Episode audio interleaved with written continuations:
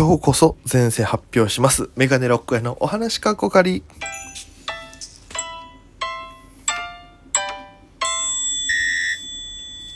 ぽいぽいということで、えーご視聴ありがとうございます。えーピン芸人メガネロックへでございます。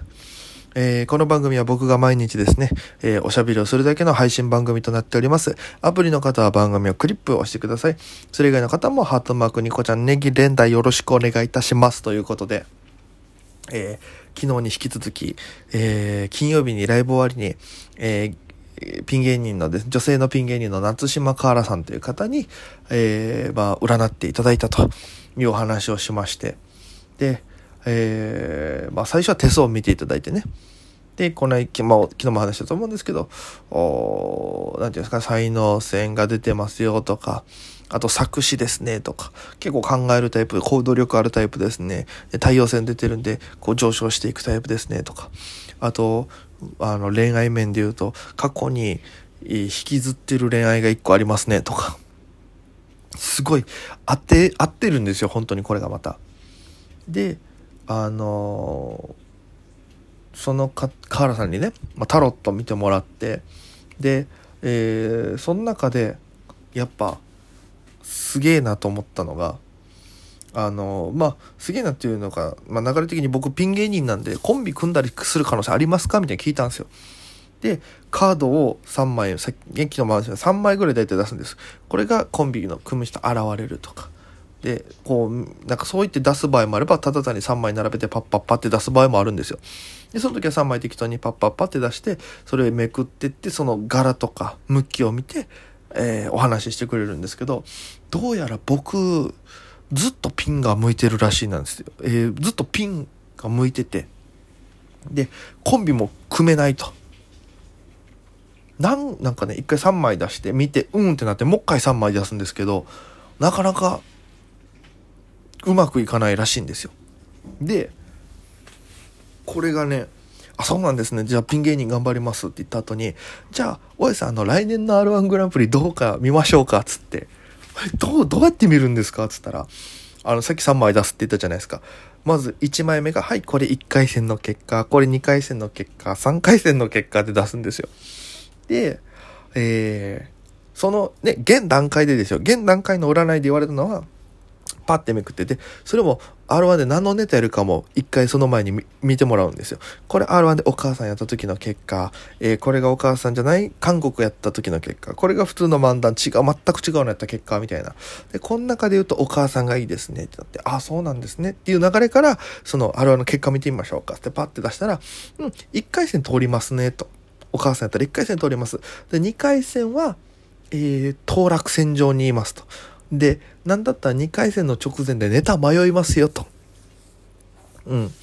で、えー、っつって。で、迷ってちょっとどうなるかなみたいな感じです。で、3回戦は残念ながら落ちちゃいますねみたいな。そんなんもわかるんですね。な、なんでもわかりますよと。カーラさんは言うんですよ。で、結構、まあ、いろんな方から相談を受けてるから、なんかね、心理学的な統計も、心理学というかね、統計も取れてるらしいんですよ。で、僕が、いろんな話してるので、結構僕、その年上の方から、あの、可愛がっていただける、仲良くしてもらえることが多いんですよっ、つったら、うん、あの、そういう人ね、結構見てきてるんだけど、そういう人は結構自分に自信があるタイプ？みたいな。そういうとこまで言われて、内面の性格的なのも言動から当ててくるっていう。で、それこそ、あの、前世も見えるんですよ。これ昨日からずっと引っ張ってるんですけどね。前世が見えるって言っていう話になって、で、どうやって見るのかなと思ったら、あの、一回集中するので、私、っつって。で、大家さんリラックスしててください、っつって、河原さんはこう目つぶって、ちょっとね、呼吸整えて下見てるんですよ。下向いてるんですよ。で、僕普通にスマホいじってたりとか、まあ、このコーヒー屋さんだったんで、カフェだったんで、コーヒー飲んで、ちょっとゆっくりしてたら、3分、2、3分してから、ああ、なるほど、っつって。前世見えました、っつって。で、どんなですかって言ったら、前世2つ見えたそうなんですよ、河原さん曰く。いや、多分人によって違うのかもしれないですけど、僕は2つ見えたらしくて。まず1個が、え、中世かどっかのヨーロッパだったかな？そこら辺かなんかの騎士だったんですよ、僕。あの、ナイトの方の騎士。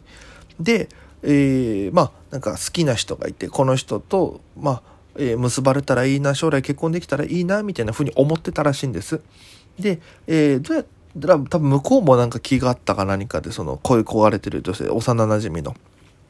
で、この人と将来過ごせればいいなと思ってた矢先、その戦いに行くことになりまして、で、騎士として、えー、僕は何名か人を、その前世の人はね、刺したりして、倒したりして、要は殺して、えー、結構、活躍はしてた方らしいんですよ。ただ、最終的には、えー、そこの相手軍に捕まりまして、処刑されるという運命を背負って、運命を終えたと。で、えー、プラス、あの、その時にどう思って亡くなったかっていうのがわかるらしいんですよ。でそれ河原さん曰く、えー、なんかもっと人を癒す仕事をしたかったなと思って、えー、いなくなったらしいんですよ。で、これが一人目の前世ということで。で、二人目はどんな前世かっていうと、えー、アジア圏の方らしいんですね。で、見える絵で言うと、もう子だくさんの家のお母さんらしいんですよ。で子供がわんさかいて、めちゃくちゃこう、それを愛を持って、愛情を持って接して、で、えー、引っ張ってってるお母さん。で、えー、お父さんの影は見えないらしいんですよ。だシングルマザーかどうかわかんないですけど、まあ、えー、旦那さんが亡くなったかわかんないけど、え、前世は僕お母さん。大家族のお母さんだったらしいんですよ。で、それ言われた時に、あ、だからもしかしたらなんかそういう意味でお母さんネタがしっくりくるっていうのは、前世にこういう経験をしてたからかもしれないですねっていう話になったんですよ。えー、だから、あそういうのつながるんすねっつってでやっぱり前世でお母さんだったしでお母さん大好きネタやっててで人を癒したいっていう仕事ををしたくて、えー、その騎士の方の思いも入ってるから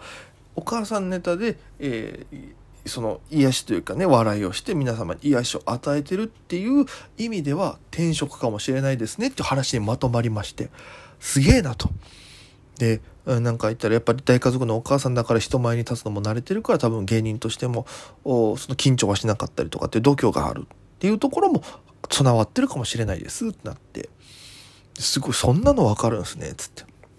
でこういろいろ話してて。でその流れで僕あの小学校の頃にお笑いを始めてるんですけど小4の頃に漫才を始めて友達とやってそこから僕はそこ、えー、芸人目指すようになって。でその時に一緒にやってた、えー、最初の相方とは小学校が離れた時に、え、終わった時に中学校が別々だったんで離れたんですよ。ただ、えー、大人になってバイトを始めた時。だからえー、何歳だあれは18年12歳ぐらいか。の時にからもう会ってないえー、同級生と8年ぶりぐらいに僕が伝えで働いた時にたまたま同じところで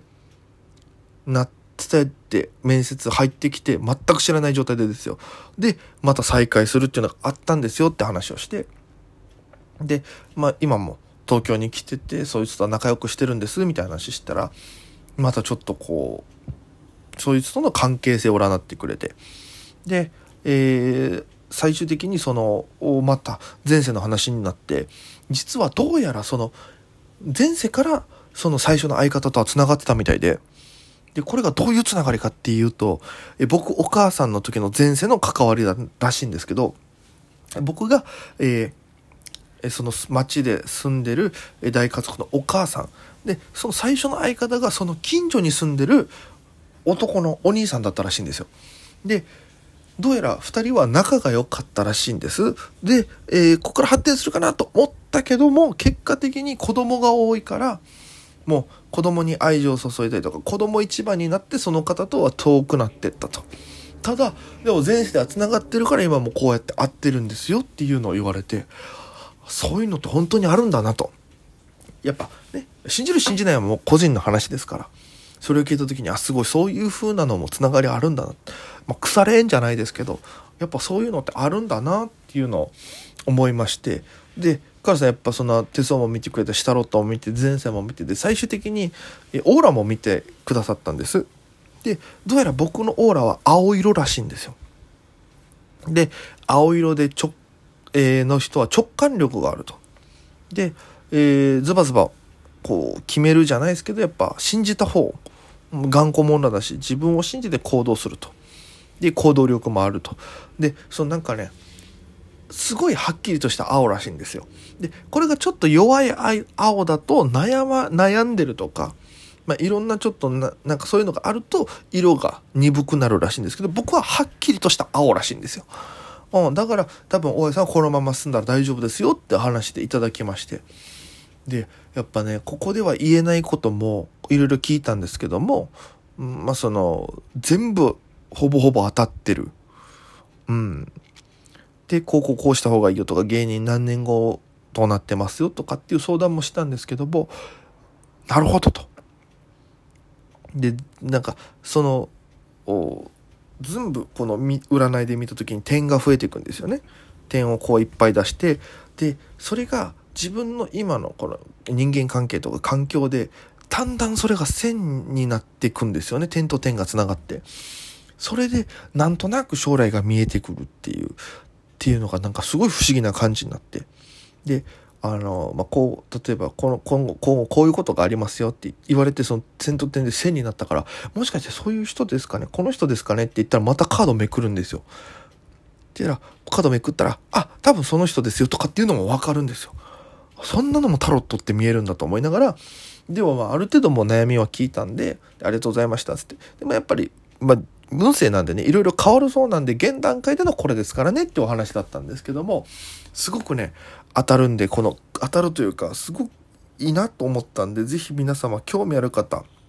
え、夏島カーラさんという方です。えー、鎌倉フォーチュンという場所で、えー、占いされてるみたいなので、ぜひ興味のある方、夏島河原さん検索してみてくださいということで、あっという間のお時間でございました。それではまた明日、えー、ご視聴くださいということで、それでは皆様、また今夜。